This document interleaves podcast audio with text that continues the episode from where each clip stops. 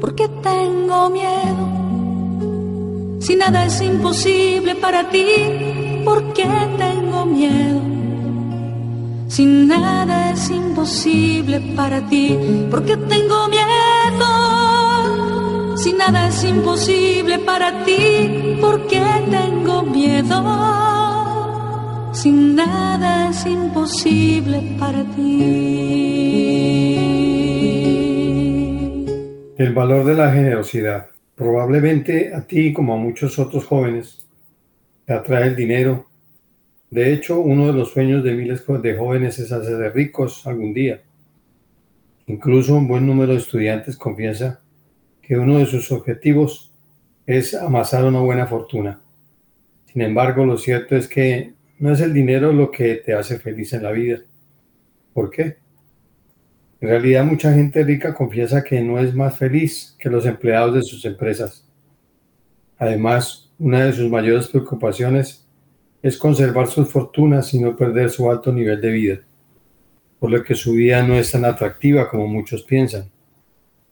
Ustedes serán enriquecidos en todo sentido para que en toda ocasión puedan ser generosos y para que por medio de nosotros la generosidad de ustedes resulte en acciones de gracias a Dios. Lo encontramos en la segunda de Corintios 9:11. El texto nos dice algo interesante. Dios enriquece a sus hijos para que practiquen la generosidad. Eso sí suena extraño, ¿no? En la Biblia el dinero es un medio para honrar al Señor. Además el uso de, de los recursos económicos revela el carácter de cada ser humano y de ahí que su administración sea un punto tan importante en la vida espiritual. En el fondo de la generosidad hacia los demás se encuentra una de las grandes bendiciones del cielo, la sensación de estar satisfecho, y eso sí que te hace feliz. Se cuenta de un comerciante que durante una Navidad decidió visitar una comunidad de personas pobres, de irles a dar víveres, juguetes y asistencia médica. Le propuso la idea a un grupo de amigos que quisieran acompañarlo. El día señalado había un buen grupo decidido a ir con él. La experiencia resultó altamente satisfactoria para todos los asistentes.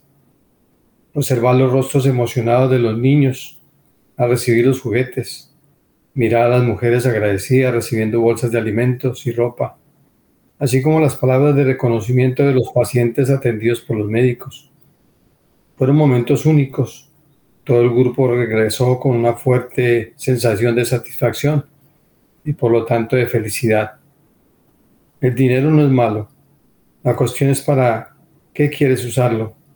Si decides, si decides usarlo de manera egoísta, te aseguro que entrarás en una espiral interminable de insatisfacción.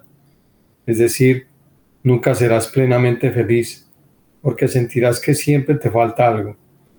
En cambio, si decides usar el dinero de manera generosa, entonces harás que otros alaben al Señor a causa de tu bondad y eso te dará grandes satisfacciones. Que Dios nos ayude a ser generosos.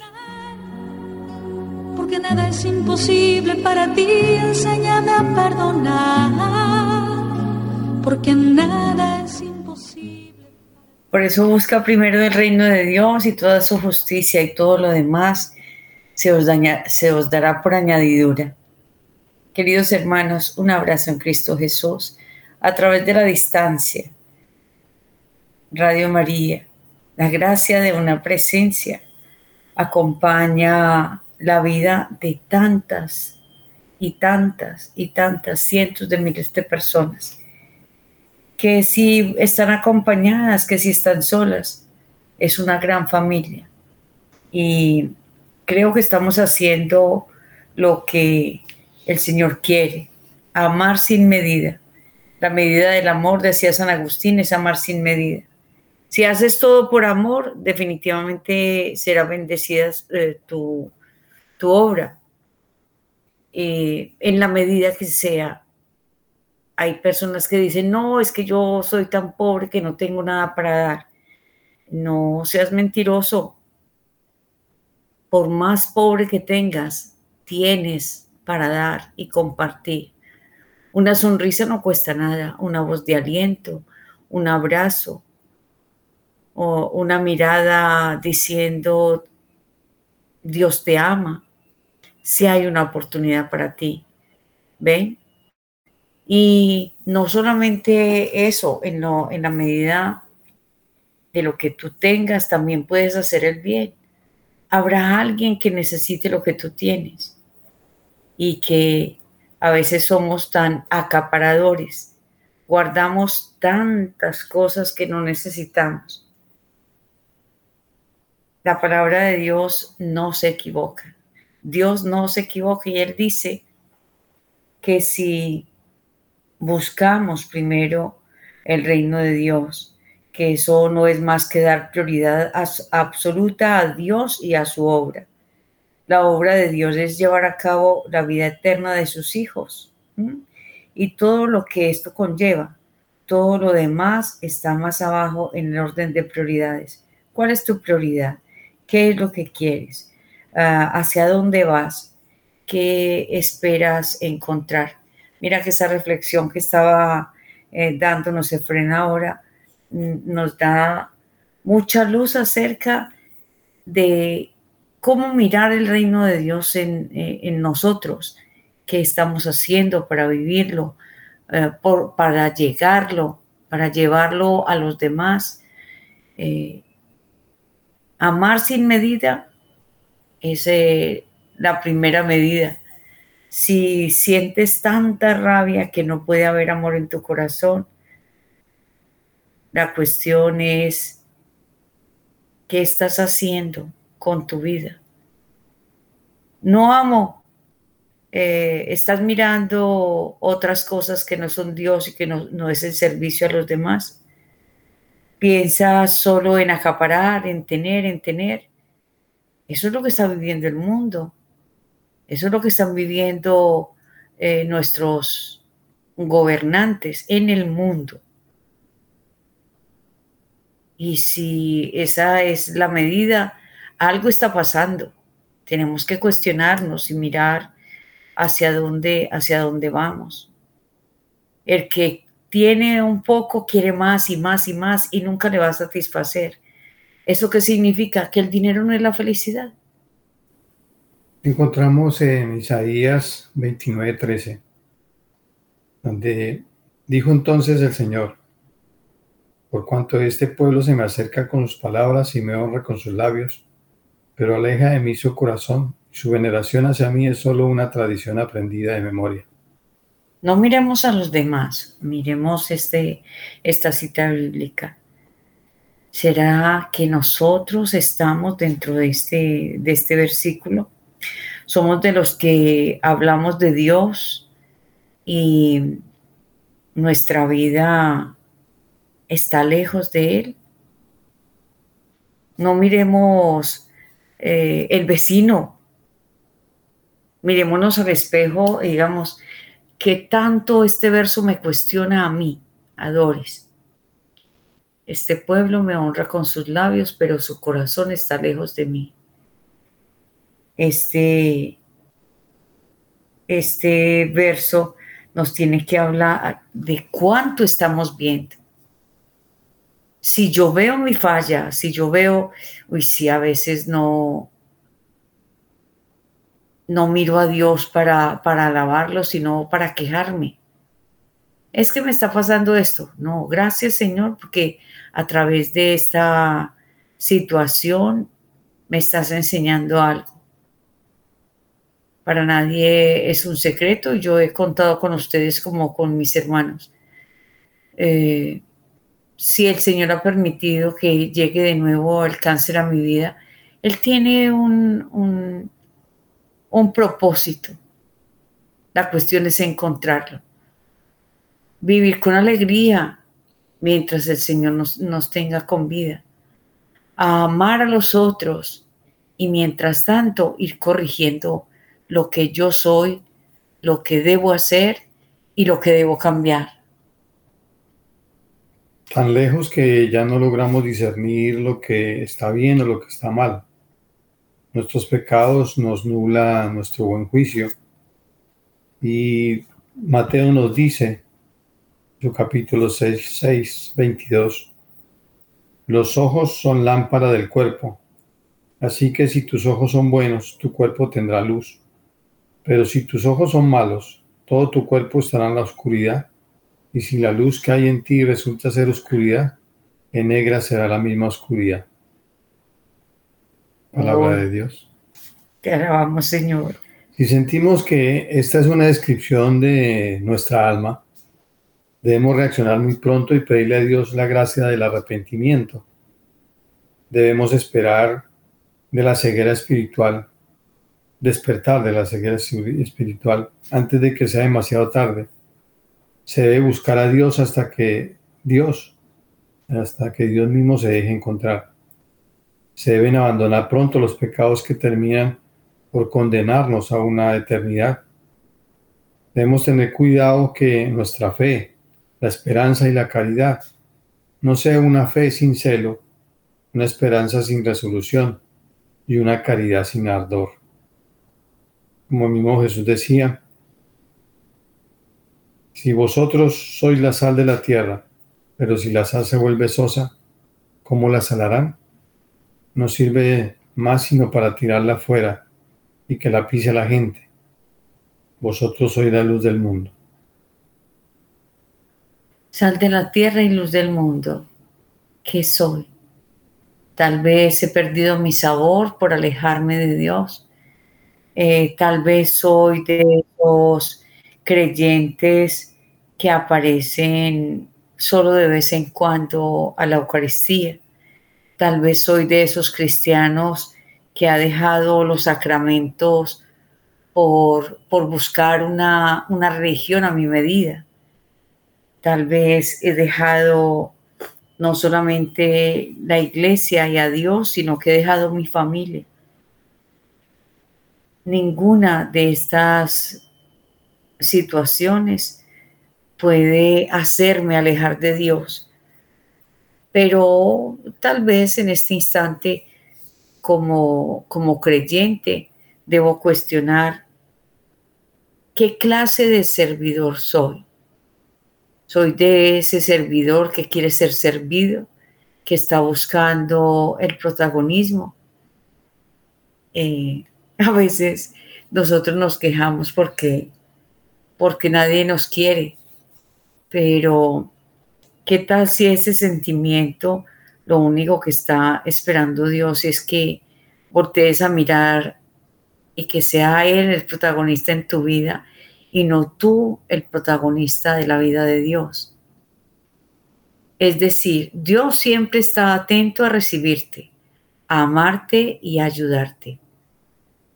A esta tierra vinimos a aprender a vivir para darle gloria a Él. Si miramos hay personas que sufren más que otras, por supuesto, pero todos en una medida distinta hemos venido a aprender. No creas que el que más sufre es el que más tiene que aprender, no necesariamente. Es cuánto amas, cuánto sirves, cuánto estás viviendo una personita que recién nace, vive unas horas y luego parte a la casa del Padre, ya cumplió su misión. ¿Cuál era? Encuentra la papá, encuentra la mamá en esa partida de ese, de ese hijo, de esa hija. Eh, estás viviendo escasez, has perdido todo tu capital. Mira a Dios de frente y dile, Señor, yo tenía un Dios distinto a ti. Ay, definitivamente este Isaías lo, lo cuestiona uno demasiado. En este pasaje que tú nos, nos presentas hoy, Efren, el Señor reprende al pueblo de Israel por su adoración superficial e hipócrita. Él muestra que honran a Dios con los labios, pero sus corazones están lejos. Y como la palabra de Dios como dice ella misma, es viva, eficaz, más cortante que espada de dos filos. Hoy lo que quiere es penetrar en nuestro corazón y decirnos Yo estoy a la puerta y llamo. ¿Escuchaste mi voz? Ábreme y entraré y cenaré contigo. Tengamos en cuenta que Dios trabaja en nosotros Él está más interesado en ti o en mí que nosotros en lo que intentamos estar trabajando en Él.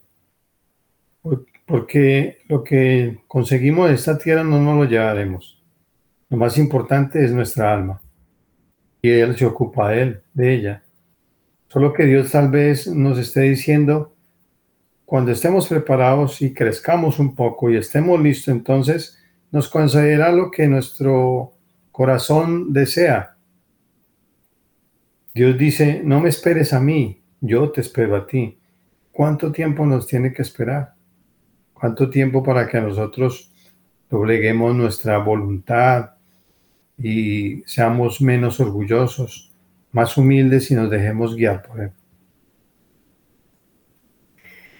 Estar dispuestos para Dios es eh, vivir cada día con la, con la misma alegría.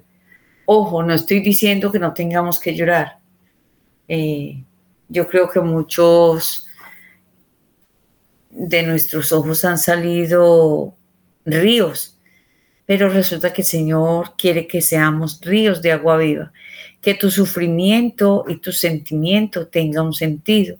Cuando tú le das sentido a ese sufrimiento, cuando le das gracias, definitivamente algo pasa, tienes nueva fuerza, eh, tienes aliento para un día más. Cada día tiene su afán. No es que todos los días eh, vamos a estar llorando, ni todos los días vamos a estar muriendo. Un día la tristeza será más fuerte, ora, llora, espera a que el Señor te solucione. Y mientras esperas, por favor, haz pequeños silencios para que escuches la voz de Dios y saber qué quiere Él de ti. Porque muchas veces las bendiciones son más grandes de lo que uno está pidiendo. Un retraso en lo que se pide no es una negación. El momento adecuado, el Señor responderá nuestra oración. Cuando escuchamos la palabra de Dios, hay esperanza, fe y fortaleza. Aquí todavía se puede ver una chispita de Dios. Nos volvemos un poco sensibles por lo espiritual. Oímos la palabra de Dios, pero a menudo simplemente nos aburre. Una oración larga la tomamos como algo desesperante y tedioso. Eh, un aburrimiento es tan grande que las almas nuestras, las que están dentro de nosotros, están ahí como, como, como presas y, se van volviendo desgraciadas porque, porque no le hacemos caso a, la voluntad de Dios, sino, sino a nuestra voluntad. Estamos, eh, las almas están en agonía y no hacemos nada para cambiar esta actitud, para ganar el cielo. Solo vivimos de las buenas intenciones, pero no corregimos nuestros malos hábitos.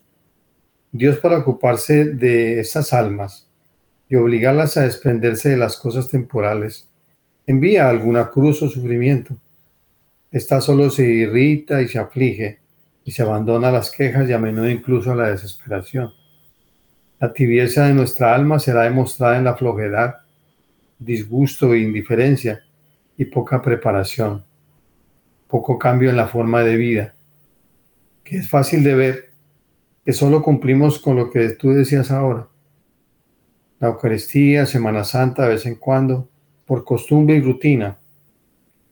Y no es Dios quien ocupa nuestros pensamientos, porque nuestros pensamientos están ocupados en nuestras quejas, en nuestro trabajo, en nuestra diversión y en cosas que no tienen importancia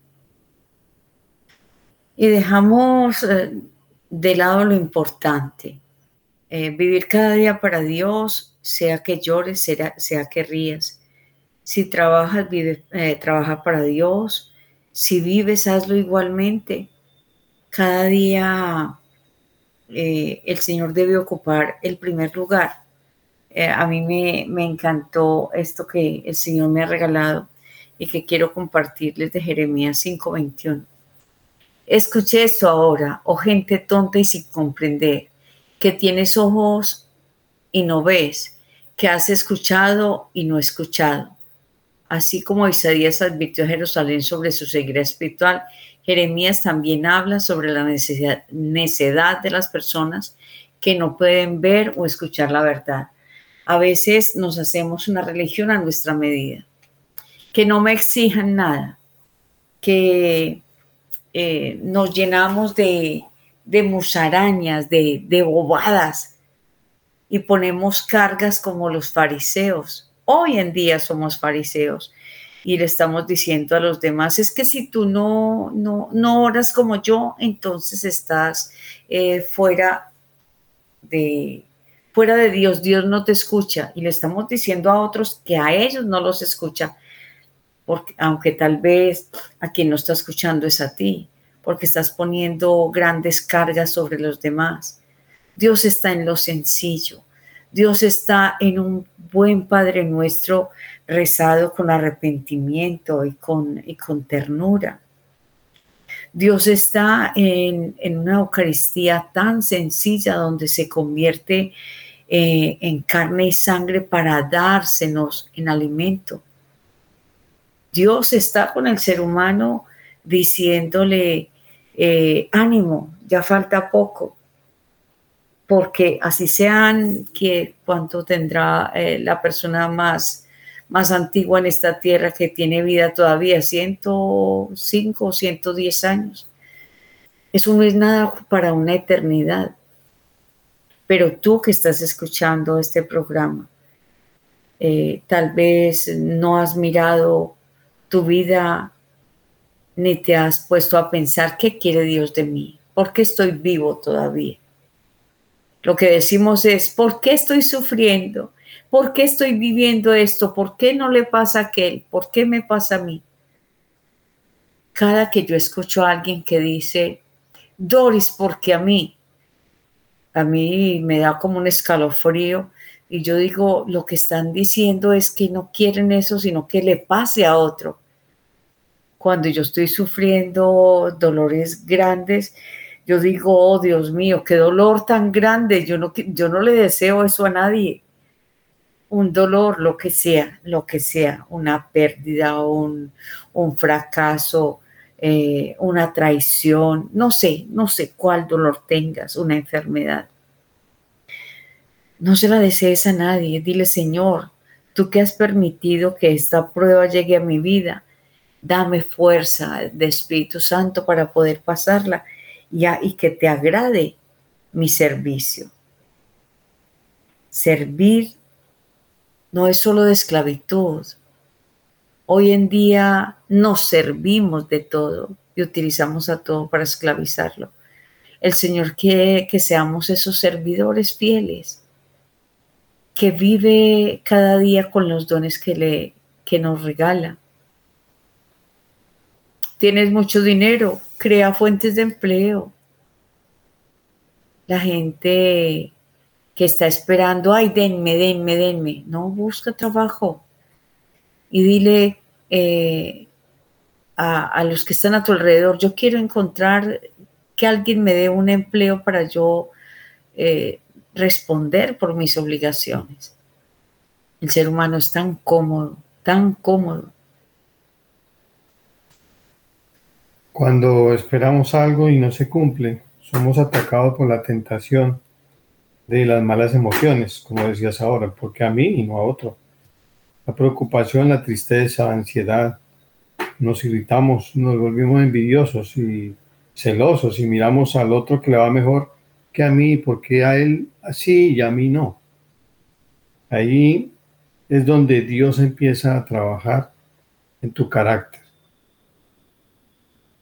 Podría decir como cuando decía Jesús, Padre, si quieres, aleja de mí este cáliz, pero que no se haga mi voluntad sino la tuya. Jesús ganó nuestra redención, el nuevo Adán. Canceló la deuda que Adán nos dejó con Dios. Jesús combatió su lucha y al final se entregó a la voluntad de Dios. Al igual que Él, todos nosotros tendremos que vencer nuestras batallas. Significará muchas veces negarnos a nosotros mismos, morir a nuestros deseos e inclinaciones. Este es el secreto de la santidad. Debemos configurarnos poco a poco a Dios, convirtiéndonos en personas menos materiales y más espirituales. Cuando nos entreguemos definitivamente a Dios, seremos libres y nos convertiremos en otros Cristos para poder decir como San, San Pablo, no soy yo quien vive, es Cristo quien vive en mí. Ay, qué rico. Qué bueno poder llegar a ese punto. Y bueno, Pablo es un ejemplo. Eh, después de ser un perseguidor, un, un, asesino de seguidores de Cristo, el Señor lo, lo trae para este lado. Ojalá nos dejemos ser Pablos para, después de ser ese pecador, esa pecadora empedernida, buscar, la santidad y que de pronto digamos como este, este profeta, miren a quién les traigo ahora, Ezequiel 36. Te daré un nuevo corazón y pondré un nuevo espíritu dentro de ti y te quitaré el corazón de piedra y te daré un corazón de carne. Así como Isaías habla sobre la restauración de Jerusalén la gente, ese que también promete una renovación del corazón y el espíritu. Escucha la voz de Dios. Estos profetas que no tenían la experiencia de, un Jesús. Nosotros, hace dos mil años, tenemos esta experiencia, pero cada vez somos, nos hacemos tontos, queriendo hacer las cosas a, a nuestra manera. Si en tu corazón hay rabia contra contra alguien que te habla de Dios y, pretendes alejarte de la oración, de los sacramentos, de lo que Dios tiene para ti, pues eh, cuestionate un poco por qué te alejas, por qué has dejado ese camino de salvación. Y, y dile, aquí estoy Señor para hacer tu voluntad que a pesar de, que era el Hijo de Dios, no lo libró de, eso, sino que le, le, dijo que viniera a la tierra a enseñarnos el camino que lleva al cielo. Y Jesús también tuvo miedo. Pero ¿cuál es el ejemplo que nos deja Jesús? Que en oración profunda, en oración permanente, es como se ganan las batallas, es como se gana, el reino de los cielos y la obediencia para hacer la voluntad de Dios. Recordemos como David, cuando decía, ¿cuánto tiempo, oh Señor, me tendrás olvidado? Dios no se dará por vencido y no abandonará su trabajo por ti o por mí. Nunca has dejado de ser parte de su corazón. Siempre estás ahí. Jamás se demora sin un propósito. No pensemos que porque no se ha cumplido lo que pedimos, es porque Dios no nos ama. Recordemos siempre que Dios nos ama más de lo que uno se imagina pues es que sin ir tan lejos, mira la conversión que estás pidiendo para alguien. Yo oro por mis hijas, yo oro por, oro por mi esposo y, y aquí está. Si yo hubiera perdido la fe, si hubiera preguntado por qué no me haces caso, lo que pasa es que tienen que pasar cosas, tenían que pasar cosas en la vida de Efraín para que eh, Dios se encontrara con él, él le dijera que sí? ¿O qué piensas? Si es un trabajo, pienso yo que es un trabajo duro para Dios. Esperar, esperar, esperar. Si nosotros cuando, cuando esperamos eh, un tiempo no muy largo de algo que se está deseando, nos desesperamos, nos da rabia, sentimos que Dios se, se olvidó de nosotros. Imagínese Dios esperando hasta, hasta el último minuto para que nosotros le digamos sí. Que no es una sola persona. Por ejemplo, tú dices, mi esposo, pido por mi esposo, por mis hijos. Somos una familia de tres, cuatro o cinco. Imagínate Dios. Miles de millones. Esperar que cada uno de nosotros en su corazón realmente sintiendo en su corazón la voz y la presencia de Él, le digamos, sí, Señor. La esperanza de Dios es infinita, la misericordia de Él también, para esperar y no desesperar. Que el ser humano vuelva los ojos a Él y le diga, sí estoy aquí, Señor, para hacer tu voluntad. Esperar que Dios siempre está atento, pero ¿cuánto vamos a esperar? Muchos se quedan esperando para decirle al Señor que sí. Muchos parten a la eternidad sin decir que sí. Muchos quedan en el purgatorio esperando una, una oración. Y, y la fe nos mueve a orar por aquellos que se demoraron en decirle sí al Señor.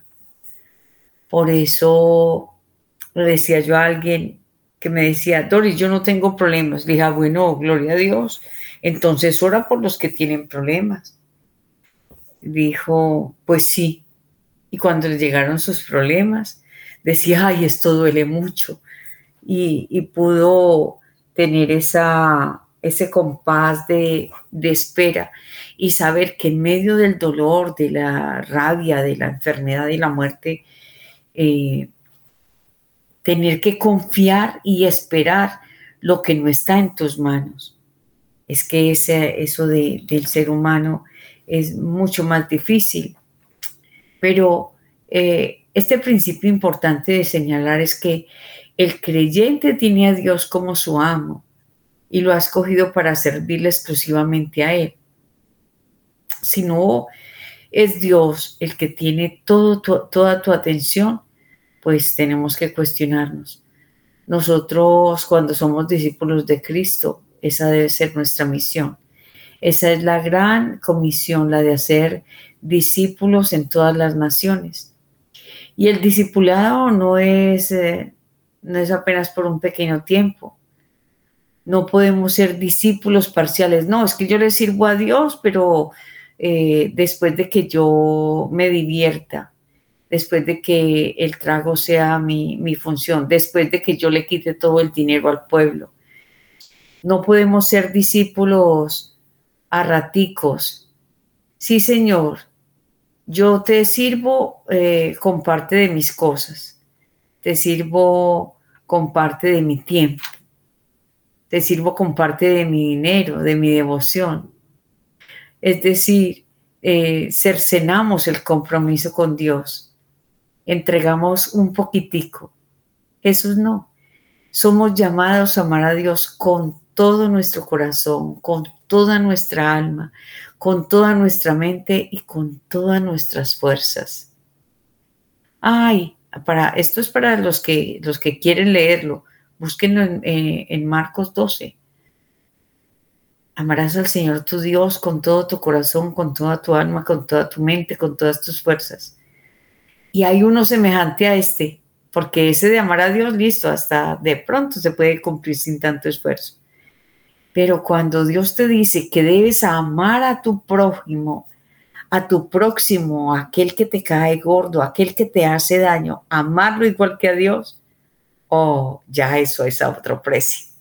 ¿Qué piensas? Cuando uno empieza a amar, amar a Dios, porque empieza a conocerlo, según la palabra, por eso es importante que se lea, se lea la palabra de Dios, para que empecemos a conocerlo, conociéndolo a Él, amarlo cada día más. Nosotros somos la presencia de Dios donde nos encontremos. La mente divina se hace consciente en nosotros. Si se te da una tarea y crees que es grande para ti, comprende que eres uno con Dios la tarea se convertirá en nuestro negocio en vez de mi negocio. Dios es espíritu y el espíritu no puede morir y nunca nació.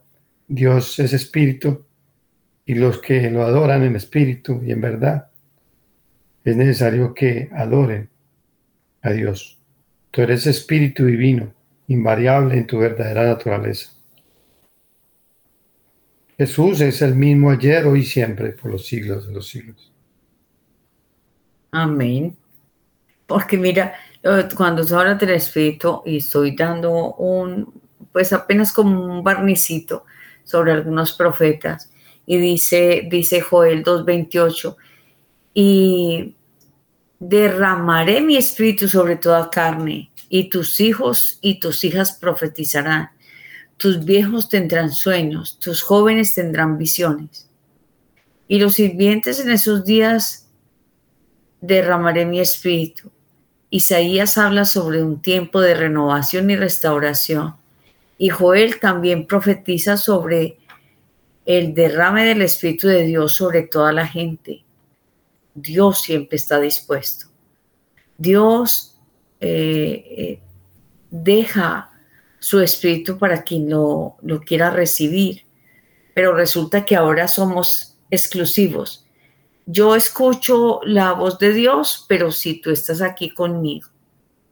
Eh, en, días, en días pasados encontré una gran mujer no sé su nombre, solo sé que nos unió en aquel instante el sentimiento de Dios.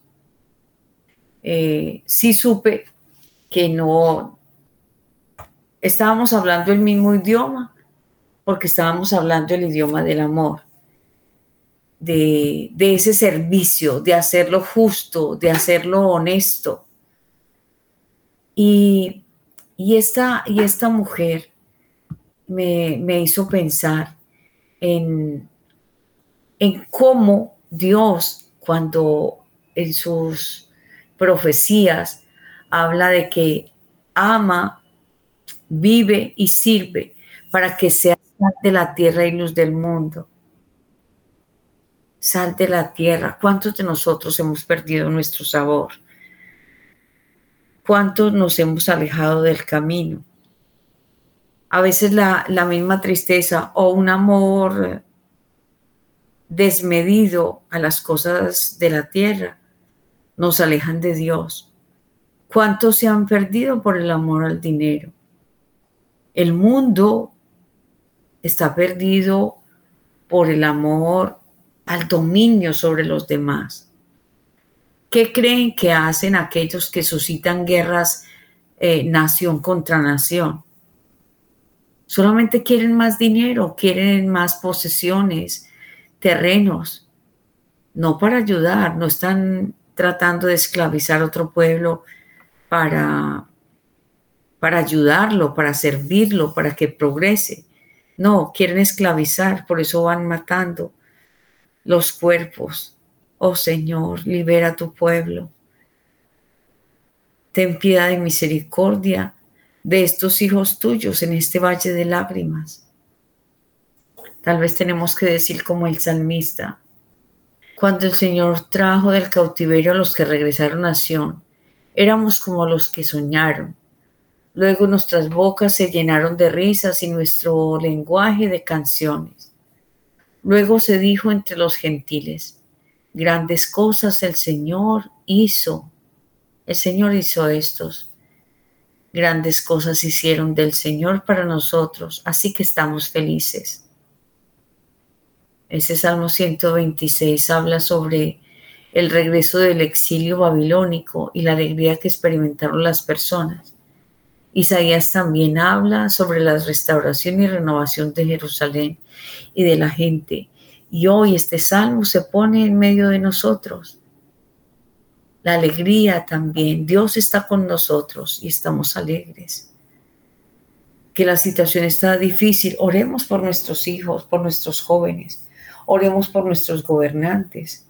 Pidámosle al Señor que sea el que gobierne, el que restaure nuestro, nuestro país, que restaure nuestras familias, pero dejémonos restaurar. Hombres y mujeres están dejando sus hogares y votados a, sus parejas y a sus hijos porque están buscando la, tal felicidad. Pero la felicidad no está en hacer siempre lo que se quiere, sino querer siempre lo que se hace. Que tomaste la decisión, tomaste un esposo, tomaste una esposa y tienes unos hijos, no los botes a la basura. Sé, sé fuerte y ama. O sea, no es solamente quedarse a soportar, sino amar lo que se hace. sí, sí hago entender la diferencia. Que cuando yo me quedo por sufrimiento, voy a terminar haciendo mucho daño. Pero cuando yo me quedo por amor, soy feliz y voy a hacer feliz, felices a los que están conmigo. Ahora que hablabas del Espíritu Santo, me hacía recordar que hoy en día mucha gente puede estar pecando en contra del Espíritu Santo. Y te acuerdas lo que dice ahí, que todo, que todo pecado se perdona menos cuando es en contra del Espíritu Santo. Sí. Y muchas veces podremos por desconocimiento o, estarlo haciendo. El pecado contra el Espíritu Santo nunca será perdonado. Lo encontramos en Mateo 12:31. Y es nomás el pecado contra el Espíritu Santo, es perder la conciencia de pecado. Es la rebeldía abierta. Cuando el ser humano ya no quiere saber más de Dios, no tiene conciencia de pecado, no quiere pedir perdón. Y como no pide perdón, no hay perdón. No quiere arrepentirse, se aleja, se aleja tanto de Dios que dice no necesitar de Dios. No hay transformación. Si yo no veo el mal que estoy haciendo, ¿cómo lo voy a corregir? Ay, por Dios, fíjense, tenemos que tomar conciencia si yo veo que en mi vida todo está perfecto, yo tengo que decirle, Señor, de verdad esto todo está bien. Eh, me ayudas a mirar que yo no, no esté fallándote. Tengo que, tengo que confesarles y pues me da, me da pena, yo me río, pero es de, vergüenza, porque hay cosas que uno tiene guardadas y que no se, no se da cuenta. Eh, cuando le dije al Señor hace algunos años, Señor, llévame a la santidad. ¡Ay! Niños y niñas, ustedes no se imaginan cuando el Señor trae a la puerta de mi casa a mi pecado. Oh, qué vergüenza. Señor, le decía yo, Señor, pero es que yo era niña, pero también pecaba. Tal vez tenía 11 años con pues, de los primeros pecados que el Señor me, recuerda. Y mucho antes, por los, por los seis años, esos, esos pecadillos que uno comete en el colegio, de pelear con los compañeritos, eh, todo eso me recordó el Señor. Y, y tuve que llorar con, con ternura diciéndole, Señor, yo no sabía que había, que había pecado contra ti transforma mi vida porque yo quiero vivir para ti. Y a medida que voy caminando, el Señor me va corrigiendo y me va dando paz a mi corazón. Cuando yo acepto que como humana he pecado, pero cuando miro la parte divina y le digo, Señor, gracias porque vas purificándome. Cuando me ha dicho, hace, hace pocos años, que tenía guardados en mi corazón dolores viejos. No, no tenía odio, porque se supone que yo había perdonado paso a paso mi vida, pero no había dejado que el Señor sanara esos recuerdos del dolor que habían causado eh, gente malvada en mi corazón y probablemente sea, sea eso lo que ha salido en mi cáncer. Y yo se lo entrego al Señor, así como le, eh, le pido, hermano, que están en sintonía de Radio María, entréguele al Señor el dolor, la rabia, la ira, la tristeza, eh, aún esos amores desordenados, al querer, al querer ser amado, al querer eh, tener o vivir otra clase de vida. Acepte lo que, lo que está viviendo como voluntad de Dios y dígale, solo quiero vivir para ti. Para que de pronto aquí como, como me regala el Señor Apocalipsis 21. Y el que estaba sentado en el trono dijo, he aquí que hago todas las cosas nuevas. Y me dije, escribo porque estas palabras son verdaderas y fieles. Así como Isaías habla sobre la restauración y renovación de Jerusalén. Revelación habla sobre la nueva Jerusalén y la renovación de todas las cosas. Yo quiero que el Señor haga nuevas las cosas en mí. Ya tengo muchos años y sin embargo le digo, hazme nueva, Señor, para que yo te dé gloria. Que si hoy me pidiera la vida, yo pueda decir, Señor, he hecho todo lo que te agrada, aquí estoy para hacer tu voluntad. Si ya ha llegado la hora, gloria a ti, Señor, y vivir con la misma alegría. Que pensar en la partida de esta tierra, uy, uno como que se le hace carne de gallina. Pero cuando uno piensa como Pablo, hoy como quisiera ya estar con el Señor, es una, es una alegría pensar en la salvación. ¿Tú has pensado en eso, Efraín? Sinceramente, no. O sea, pienso en, cada día y, el día que el Señor nos llame, ese día pues sería de alegría, ¿no? Porque pues es el fin último de cada uno de nosotros. Ese ir eh, allanando el camino para encontrarnos con Él y no quedar en mitad del camino y no poder, no poder llegar a Él. Eso sí me preocuparía. Eh, hoy digámosle adiós, adiós al pasado para que el Señor empiece a escribir una historia nueva en nuestras vidas. Démosle a Dios la materia prima necesaria y de buena calidad para que Él haga su obra en cada uno de nosotros. Él conoce nuestras miserias y necesidades pero no le hemos entregado el ciento por ciento de nuestro cumplimiento de sus leyes. Lo primero para Él es el amor y después va el juicio. Es más grande su misericordia que el amor que le entregamos. El mayor milagro que Dios hace es reconstruir nuestra vida, nuestro corazón, nuestra familia, sacarnos de la miseria del pecado. Señor, someto mi voluntad a tuya pero el amor divino debe estar en tu corazón y no puede orar desde afuera.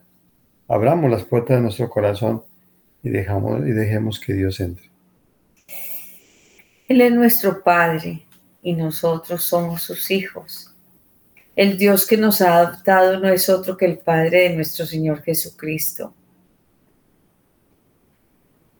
Isaías 42 nos describe al Mesías como el siervo de Dios y Jesús mismo nos dice que Él vino no a hacer su voluntad, sino la voluntad del que me envió. Juan 6:38. ¿Por qué? Porque para Jesús era su deleite amar al Padre, que lo ha amado tanto. Y al escuchar su palabra y obedecerla, Jesús sabía que ese era el camino que debía recorrer y así alegrar a su Padre amoroso. ¿Qué fueron? Qué bueno que fuéramos Jesús hoy, que nos comportáramos como Él y le dijéramos, Señor, queremos hacer tu voluntad. Jesús es el Señor, amo y dueño de tu vida. Yo espero que sí. Yo le he dicho que sí, aquí estoy para hacer tu voluntad. De hecho, es, es mi frase de perfil. Así que en estos tiempos eh, tan difíciles que vive el mundo, Jesús nos llama a considerar quiénes somos, cómo estamos dirigiendo nuestras vidas, cuáles son nuestras prioridades. Y todo esto testificará quién es el Señor para nosotros, que el Señor para ti. Si Dios o el mundo y sus riquezas, ¿cuál es tu Dios? ¿Dónde está tu tesoro? allí estará tu corazón.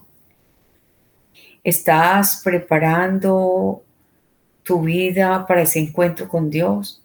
¿Estás viviendo cada día amando a los que te rodean? Ojo, no significa que esa persona que te habla de Dios y que la ves orando y yendo a la Eucaristía no, no tenga defectos o sea, no seamos, no seamos crueles con aquel que está tratando de vivir una vida cristiana. Pero sí facilitemos las cosas diciéndole, Señor, toma mi vida y hazla de nuevo. Lo hemos visto a través de algunos profetas. Dios siempre está cerca del ser humano. Y bueno, llegamos al final de, de este nuevo programa y le damos gracias a Dios. No le ha sabido dar a Dios lo que es de Él. Nuestra vida no nos pertenece, nuestra alma tampoco, mucho menos nuestra voluntad. No nos sintamos como ladrones al estarle robando al Señor lo que Él nos dio en un principio. Amén. Eso solamente merece un gran amén. Les amamos en Cristo Jesús y seguimos unidos de corazón a corazón. Amén. Nada es imposible para ti. Nada es imposible para ti.